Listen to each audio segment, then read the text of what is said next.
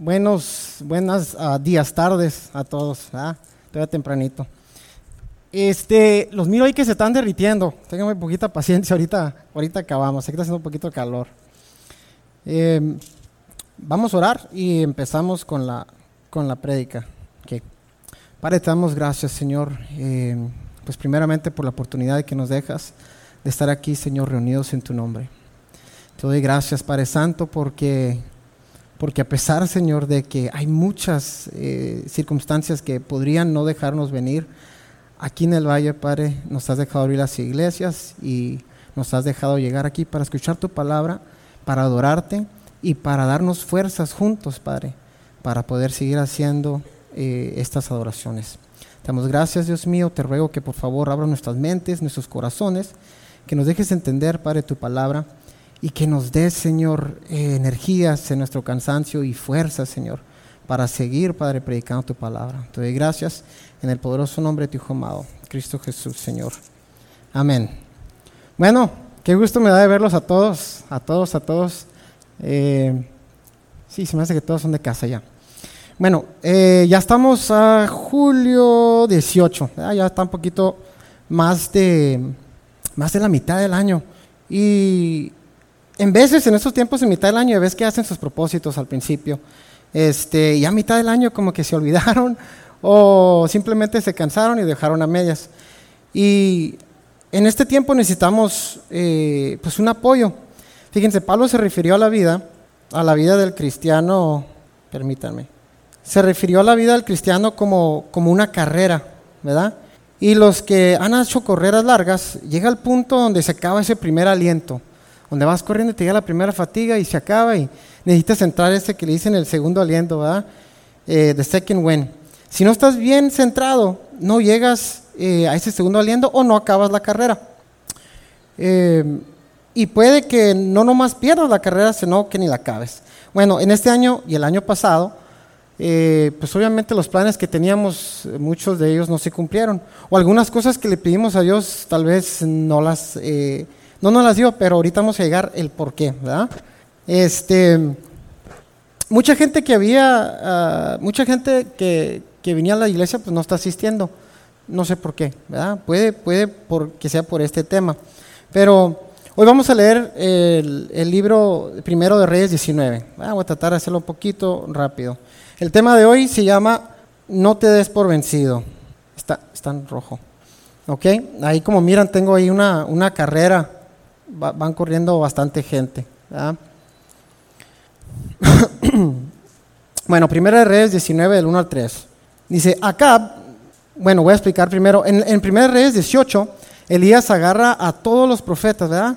Son convocados a, los, a los profetas y a los israelitas. Y para demostrar que Dios estaba con Elías, agarran un becerro y lo cortan así en pedazos. Y también los, los otros eh, profetas. Y les dice, bueno, cuando, cuando el que haga que consuma el, fuego eh, a, este, a los becerros o a lo que habían presentado, dice, eh, Dios está con ellos. Y dejó que los otros profetas primero cortaron sus becerros, los pusieron, eh, les echaron, no, nadie les echó fuego, estaban orando y estaban gritando, y no, que se prendan fuego. no sucedió. Más Elías lo que había hecho es que agarró el becerro, no nomás lo cortó, pero le echó agua y el Señor le respondió y sale todo eh, el fuego y consume no más el becerro, sino todo el agua. Entonces, aquí en el Primera de Reyes 19, dice, Acab, Acab dio a Jezabel las nuevas de todo lo que Elías había hecho y de cómo había matado a espada a todos los profetas. Entonces envió Jezabel a Elías un mensajero diciendo, así me hagan los dioses y aún me añadan, si mañana a estas, a estas horas yo no he puesto tu, yo no he puesto tu persona como la de uno de ellos. Si no te he matado, que Dios eh, dice, ah, la estaba amenazando. Viendo pues el peligro, se levantó y se fue para salvar su vida. Y vino a Berseba, que está en Judá, y dejó ahí eh, a su criado. Entonces, fíjense de quién estamos hablando. Era Elías. Acababa de ser un milagro grande, ¿verdad? Y Elías fue un profeta eh, no no más grande, pero fue el profeta que fue, se fue caminando con Dios, ¿verdad? Entonces, eh, Elías pensó que con este gran milagro que había hecho, que Dios había hecho, eh, que Dios iba a hacer que el pueblo regresaría a, adorar a Dios. Cuando ve que no fue así y que aparte se levantó alguien en contra de, él, pues le dio miedo, como que se olvidó lo que acababa de hacer y, y corrió. Entonces, este se acobardó y se animó. Y en veces, eh, si no nos ha pasado, nos va a pasar que aunque nos sentamos bien fuerte y que, que nos sentamos bien plantados, pues podemos fracasar en esos, en esos tiempos también. Después eh, que había pasado este gran milagro y que Elías pudo ver claramente que Dios estaba con él, pues digo como que se le borró lo que acaba de pasar, ¿verdad? Y se le olvidó la meta. Lo primero que hizo es haberle tenido miedo a Jezabel y dejó, eh, y dejó de, hacer la hazaña que Dios le había eh, puesto. Se aisló, se fue, se fue solito. Y en veces, así también nosotros, y yo lo digo por experiencia, de que podemos estar orando por otras personas. Dice, ay, ora por mí, me estoy enfermo. Oh, con gusto, y te pones a orar, y en verdad tienes esa fe de que van a sanar. Pero cuando nos enfermamos nosotros, ay, nos decimos bolitas, Señor, ¿qué pasó? ¿verdad? Y podemos empezar a, pues a cuestionar. Fíjense, ah, la primera parte aquí es que se, se brincó.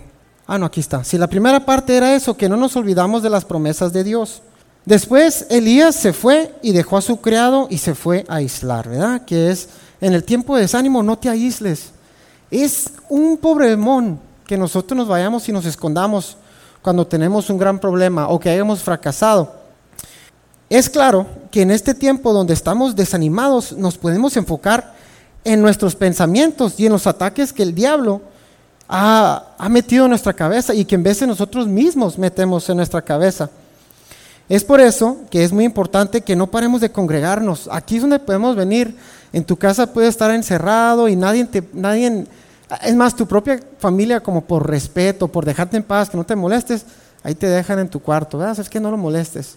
Pero vienes aquí y puedes eh, aclarar tus pensamientos a través de una prédica, a través de la adoración. Y, es ahí donde podemos empezar a, ganar este ánimo, ¿verdad?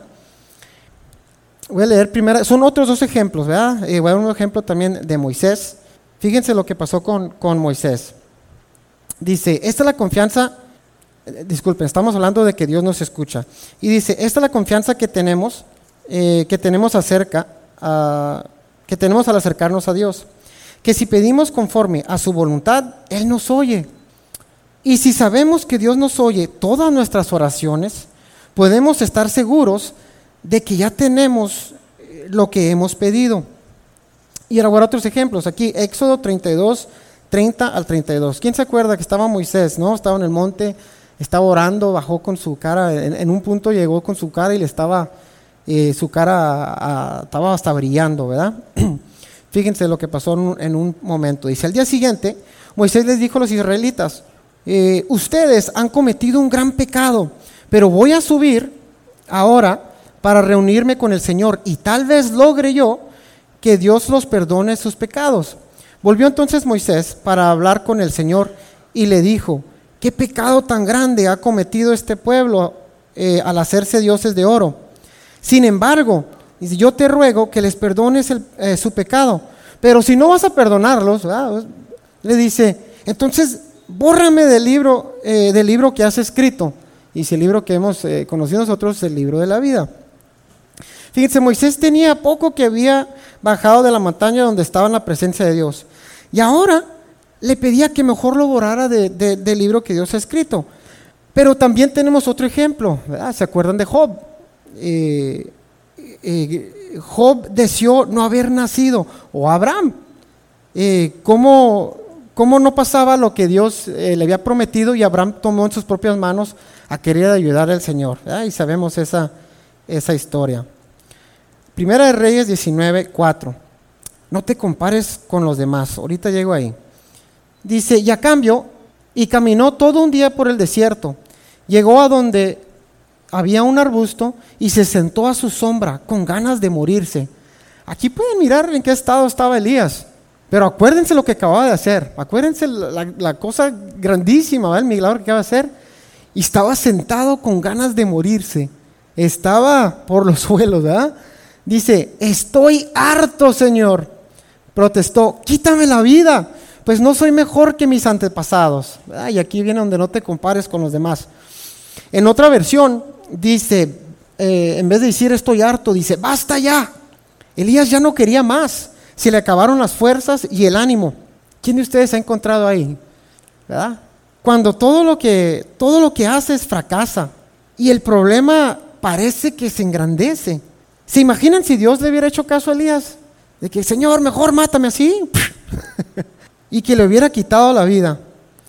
Pero en vez, Dios le dio otro plan mejor y, y no le quitó la vida, se lo llevó vivo al cielo.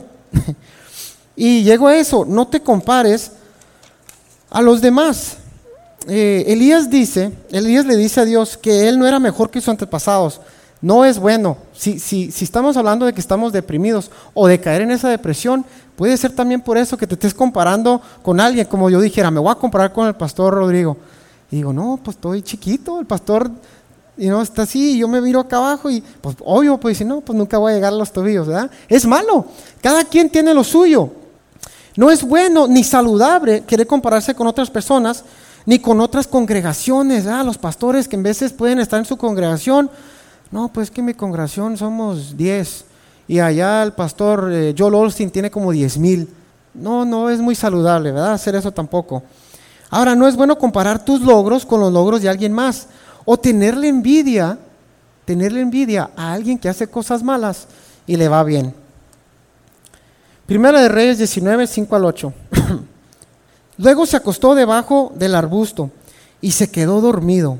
De repente un ángel lo tocó y le dijo, levántate y come. Elías miró a su alrededor y vio a su cabecera un panecillo cocido sobre carbones calientes y un jarro de agua. Comió, comió y, bebió y volvió a acostarse. El ángel del Señor regresó y tocándolo le dijo, levántate y come, porque te espera un largo viaje. Elías se levantó y comió y bebió. Una vez fortalecido por aquella comida, ¿ve? ¿Ve qué está pasando aquí? Le suplió su necesidad, ah, pues ahorita llego. Una vez fortalecido por aquella comida que la provió Dios, Viajó 40 días y 40 noches hasta que llegó a Oreb en el monte de Dios. Ustedes se han explicado, todo lo que está escrito en la Biblia tiene un propósito. ¿Se han explicado por qué escribió eh, que les dio de comer? Fíjense, aquí tengo. esto esto de, darle de comer no nomás ocurrió aquí. En Éxodo, Dios le daba de comer al pueblo en el desierto. Jesús en varias, en varias ocasiones dio de comer a mucha gente. Pablo, en una de las veces que iban a ser náufragos, después de no haber comer en tres días, eh, estaban desanimados y sin fuerzas. Y vino un mensaje eh, de Dios a Pablo y le dices que nadie se va a morir. Así que coman y, recobren sus ánimos. Ahora, Jesucristo, cuando resucitó, eh, estaban, no sé si se acuerdan, que estaban, se regresaron los apóstoles a hacer lo que, lo que hacían, que era, bueno, algunos eran pescadores. Y Pedro estaba en una barca, no recuerdo quién más estaba con él, no sé si era Juan, creo que sí era Juan. Este, pero cuando llega Pedro a la orilla, Jesús les da de comer pescado. Dice, y aparte también hay otra parte donde dice que cuando lleguemos al cielo vamos a tener un gran banquete. Y yo me pregunté una vez por qué. No recuerdo qué pastor fue, pero escuché una prédica que dijo que esto es porque cuando lleguemos al cielo no estaremos muertos. La gente que come pues no está muerta. Y eso me da alegría a mí. Ahora, ¿qué me lleva que en tiempo de desánimo es importante comer? Sí es importante comer. Dios le suplió a Elías necesidades básicas, pero también carecía de fuerza espiritual. Miren, el no comer en tiempo de desánimo es muy peligroso. Eh, otra vez, lo digo por experiencia. Ya que si no comes por mucho tiempo, tus pensamientos pueden estar nublados. Pero a los que, a los que saben, por ejemplo, la gente que tiene diabetes, cuando no comen a su bebé tiempo puede que se les baje el azúcar. Y yo he visto a mi papá como cuando no, eh, como cuando se le baja el azúcar, anda hasta tembloroso, ¿verdad? El cansancio y el estrés te llevan a una fatiga y por estos casos la gente pierde todas las fuerzas. En este caso Dios le suplió a Elías necesidades básicas, pero también eh, Elías carecía de fuerza espiritual que Dios también le suplió. Por experiencia les digo que a veces el tan solo comer una buena comida y descansar nos puede dar fuerzas para reenfocarnos en la meta. Primera de Reyes 19, 9 al 10. Dice, allí pasó la noche en una cueva. Más tarde la palabra del Señor vino a él. ¿Qué haces aquí, Elías? le preguntó. Me consume mi amor por ti, Señor Dios Todopoderoso, respondió él. Los israelitas han rechazado tu pacto, han derribado tus altares y a tus profetas los han matado a filo y espada. Yo soy el único que ha quedado con vida y ahora quieren matarme, a mí también. Cuando vinimos ah, postrados delante de Dios, no podemos venir con la intención de no decirle exactamente lo que queremos. Tenemos que decirle a Dios lo que sentimos. ¿De qué sirve esconderlo si Dios lo sabe todo? ¿Verdad? A Dios le podemos decir eh, lo que pensamos, lo que sufrimos y todas nuestras necesidades. A ver, díganme ustedes, ¿quién de ustedes iría al doctor sintiendo un ataque al corazón y fingiendo que es un dolor a la pierna? No, no, no sería muy, muy lógico. Ahora, al doctor, el doctor te va a preguntar cómo te sientes, qué te duele, qué piensas. Y de ahí el doctor hace una sugerencia y eh, te diagnostica y te da tu receta. Pero a Dios no, Dios lo sabe todo. Solo tienes que confiar y ponérselo todo en sus manos. Tenemos que ser sinceros con nosotros mismos. Eh, yo sé de varios casos en que hay gente que se quiere mentir a ellos mismos de cómo se sienten. Por ejemplo, algo básico. Dices, si esta persona está enojada y tiene un coraje, ¿verdad?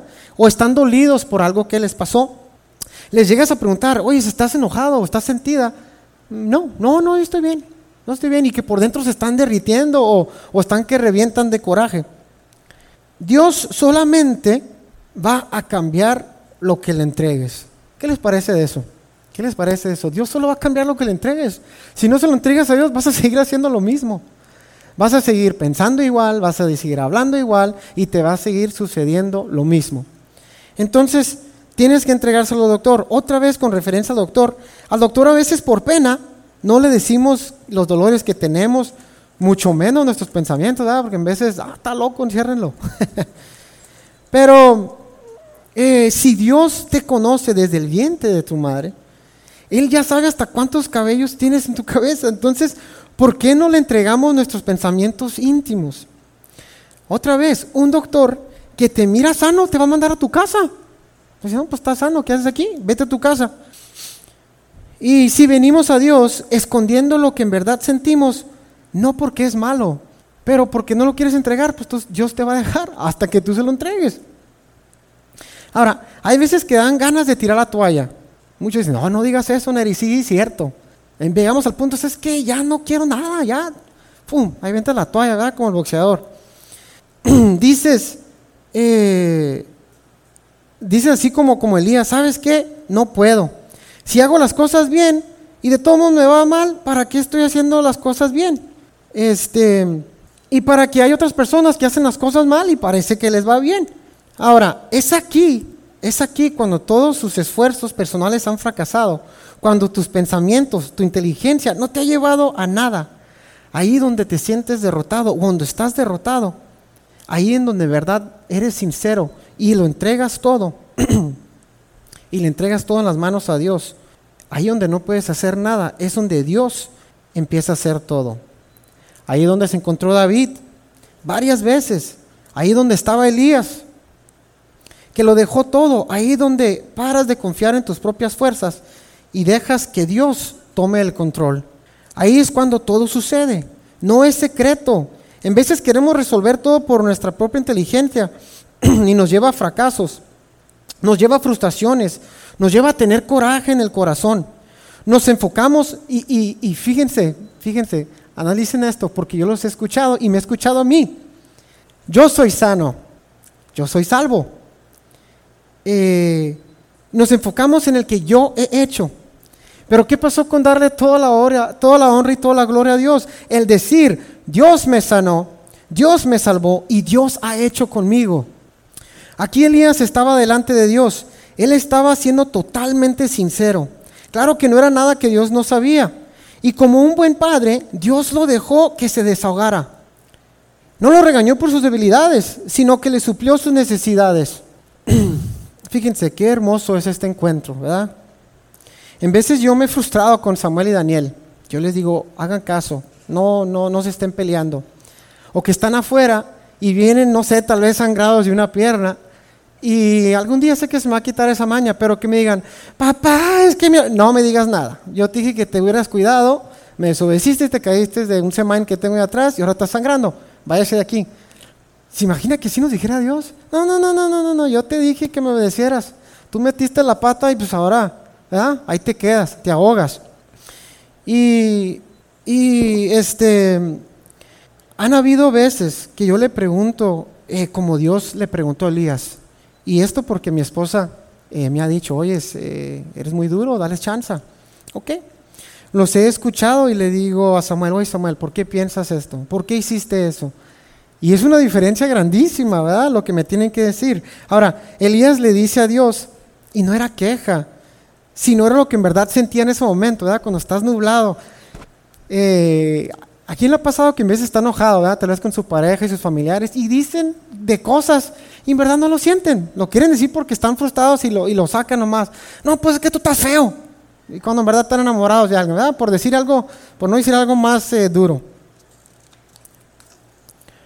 A mí me ha pasado eh, que he dicho, eh, Señor, si, si yo eh, me la paso haciendo, y, sí lo he hecho, de que Señor, si yo me la paso haciendo cosas para obedecerte, ¿por qué me va mal?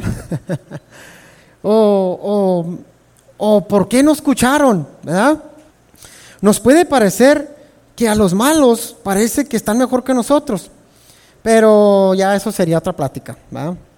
Ahora, después le dice a Elías, le dice Elías, yo estoy solo. Elías se sentía solo y es muy común que en estos tiempos de desánimo eh, nos sentamos solos y nos olvidemos de que Dios nos ha mantenido en sus manos y que no nos olvida. Cuando estamos en este estado de depresión, estrés, cansancio, no podemos ver la realidad de la palabra de Dios y nos enfocamos más en las mentiras del diablo. Y esto es muy peligroso. Y es muy importante que no caigamos en esto, ¿verdad? Es donde vienen las malas decisiones y las malas acciones. Ahora, Primera de Reyes 19, del 11 al 12. Él le dijo, sal afuera y ponte en el monte delante de Jehová. Y he aquí eh, Jehová que pasaba, y un grande poderoso viento que rompía los montes y quebraba las peñas delante, eh, delante, delante de Jehová. Pero Jehová no estaba en el viento. Y tras el viento un terremoto, pero Jehová no estaba en el terremoto. Y tras el terremoto un fuego, pero Jehová no estaba en el fuego. Y tras el fuego un, ah, silbo apacible y delicado. Fíjense, este, Dios manda a Elías que saliera de la cueva. Ya, ya, ya comiste, Elías, ya levántate y salte. Sal de esa depresión. Y en el encuentro con Dios era lo necesario para poder salir de esa depresión. Ahora, pongan atención porque esto lo voy a, lo voy a, juntar casi al final. Nosotros queremos ver cosas drásticas y dramáticas, ¿verdad? Y queremos ver que el Señor haga terremotos y vientos y, y Señor, que se lo trague la tierra, ¿verdad? Para, para saber que Dios está con nosotros. Queremos verlo actuar haciendo un gran temblor o un viento o verlo actuar en un gran fenómeno. Pero en veces eh, Dios, cielo, Dios solo quiere que, que nos callemos y que ahí en esa paz, que ahí lo escuchemos. Allí cuando parece que no pasa nada y todo está en silencio, es cuando Dios puede hablar en tu vida. Primera de Reyes 19, 13 al 15. Dice, y cuando lo oyó Elías, cubrió su rostro con su manto Y salió y se puso a la puerta de la cueva. Y he aquí, vino a él una voz diciendo, otra vez, ya que, ya que aclaró sus pensamientos, le dice, ¿qué haces aquí, Elías? Él respondió, he sentido un vivo celo por Jehová Dios de los ejércitos, porque los hijos de Israel han dejado tu pacto, han derribado tus altares y han matado a espada a tus profetas, y solo yo he quedado, y me buscan para quitarme la vida. Y le dijo Jehová, ve, vuélvete por, eh, tu camino, por el desierto a Damasco, y, y ungirás a Asael por rey de Siria. En este silencio, donde Elías pudo escuchar claramente lo que Dios le mandaba hacer, eh, aquí es donde podemos conversar y escuchar a Dios. Podemos escuchar el propósito eh, que Dios nos ha dado y reenfocar nuestra mente en Dios. Ahora ven como la primera vez pudo haber sido, señores, que no, estoy solo, señores, que... Y, y no pudo enfocarse en verdad lo que quería decir. Así lo veo yo, que en este momento, donde en primer momento Dios lo dejó, sabes que desahógate lo que sientes. Ok, ahora que ya, ya sabes que estoy aquí, ahora que me estás, vaya, viendo, entonces contrólate. Ahora sí, dime lo que tienes. ¿Por qué estás aquí, Elías? No nomás ahora Elías ya estaba más enfocado, sino en veces cuando estamos bien estresados, ¿sabes qué? No quiero escuchar nada. Potencialmente la primera vez que le pasó Elías estaba, no estaba escuchando, solamente estaba hablando y hablando y hablando. Aquí cuando habló, ya habló, para mí me hace como que habló más claro exactamente lo que estaba pasando, pero también estaba listo para escuchar lo que Dios le estaba diciendo. Primera de Reyes 19, 16 a 21. Dice a Yehú, hijo de, hijo de Nimsi, ungirás por rey sobre Israel. A Eliseo, hijo de Safat, de Abel, uh, Abel Mechola, ungirás para que sea profeta en tu lugar. Estamos a, Eliseo. Dice, y, el que escapare de la espada de Asael, Jehú lo matará. Y el que escapare de la espada de Jehú, Eliseo lo matará. Y yo haré que queden en Israel siete mil cuyas rodillas no se doblaron ante Baal y cuyas bocas no lo besaron. Partiendo de allí, partiendo él de allí, halló a Eliseo, hijo de Safat, que araba eh, con doce yuntas delante de sí. Y él tenía eh, y él tenía la última. Y pasando Elías por delante de él, echó sobre él su manto, que esa es otra plática, Entonces dejando él los bueyes vino, corriendo eh, en pos de Elías y dijo, eh, dijo, te ruego que me dejes besar a mi padre y a mi madre y luego te seguiré. Y él le dijo, ve, vuelve, que, ah, dice, ve, vuelve, ¿qué te he hecho yo?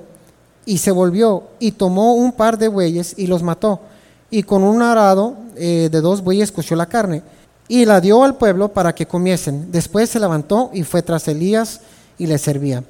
Ahora, aquí número 5 dice, Dios nos dará un propósito e instrucciones claras, siempre, siempre. Si algo no está claro eh, o no está aclarado para ti, entonces eh, no lo sigas hasta que Dios lo aclare, entonces ya, ya se pueden mover o tomar decisión. Dios manda a Elías de regreso a terminar o continuar el trabajo y la hazaña que Dios le había dado. Pero Elías ya no iba igual, ya no iba con miedo, sino iba con un propósito y una dirección. Este, iba con instrucciones claras. Fíjense, aquí podemos ver varias cosas y una de ellas es que Elías le decía a Dios, Señor, estoy solo. Y aquí Dios eh, le suplió ¿verdad? con su amistad, que era Elías. Ya lo, lo, lo, disipula, lo enseña eh, a Eliseo y aparte de ser su amigo, era su ayudante. Número 6. No se den por vencido. Pablo anteriormente le, decías le decía a Dios que aun cuando Dios hizo un milagro impactante, Elías, disculpen, era Elías, que aun cuando Dios había hecho un ah, milagro impactante, que Jezabel no tuvo miedo. Ah, los malos tendrán su castigo, no el castigo que nosotros queremos, pero el castigo que Dios, que Dios imponga. En este caso murieron estos profetas a espada y, el pago de Elías fue que nunca murió y se fue al cielo con Dios. Y igual. Será nuestro pago, que estaremos un día en el cielo con Dios. Ahora, no se den por vencidos. Muy brevemente vamos a mirar eh, la muerte y la resurrección de nuestro Señor Jesucristo. Mateo 27, 50 al 52. Eh, esto lo agarré de la nueva traducción viviente. Dice, entonces Jesús volvió a gritar y entregó su espíritu. En ese momento, la cortina del santuario del templo se rasgó eh, en dos, de arriba abajo, la tierra tembló, las rocas se partieron en dos y las tumbas se abrieron, los cuerpos de muchos hombres y mujeres justos eh, que habían muerto resucitaron.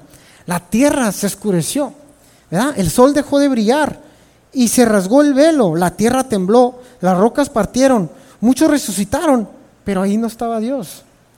Jesús colgaba en un madero, ¿verdad? Parecía que no pasaba nada. Los apóstoles estaban escondidos, estaban tristes y con miedo. Miraron a Jesucristo en el madero y dijeron, pues aquí no pasa nada. No entendieron. No lo, voy a, no lo voy a poner, pero era Juan 19, 19. Y aquí está, es el último punto. Dios hace todo a su tiempo. En la cruz, Dios no hacía nada, Pero en la tumba donde estaba el cuerpo de Dios, donde él estaba recostado y no pasaba nada, ahí estaba Dios. Y al tercer día resucitó a nuestro Señor Jesucristo. Y después fue los apóstoles que estaban tristes y atemorizados. Y después restaura a Pedro. Les da instrucciones claras. Y el trabajo a seguir, que ya lo conocemos, es la gran comisión.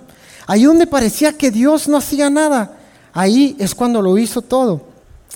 Eh, y aquí es donde, donde ya termina la, plática. Este, y si ustedes están pasando hoy un día donde parece que no ha pasado nada, donde se encuentran que lo han tratado todo, mas no pasa nada, ahí es donde deben de confiar en el Señor. Sean, no, no se echen mentiras a ustedes mismos. Si sienten algo, preséntenselo a Dios y Dios los va a escuchar si no, no, no traten de mentirle o esconderle a Dios, porque si no se lo entregan a Dios, van a quedarse donde mismo, ¿verdad? Y con esto termina la prédica, vamos a, vamos a, orar, ¿verdad? Pero si algo se llevan es eso, ¿verdad? Confiar al Señor y no darse por vencido. Terminar la, terminar la, la carrera. Bueno, vamos a orar. Padre, te doy gracias, Señor, por por la oportunidad de poder predicar tu palabra, Padre Santo.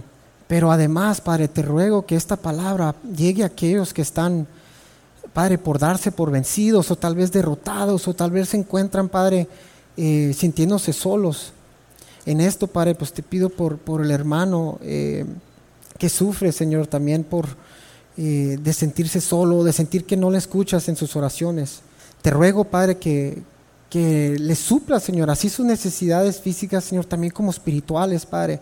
Y tu palabra dice, Señor, que tus ángeles acamparán, Señor, alrededor de aquellos, Padre, que aman y proclaman tu santo nombre, Padre. Te doy gracias, Dios mío, por cada uno de los que están aquí presentes, Padre Santo.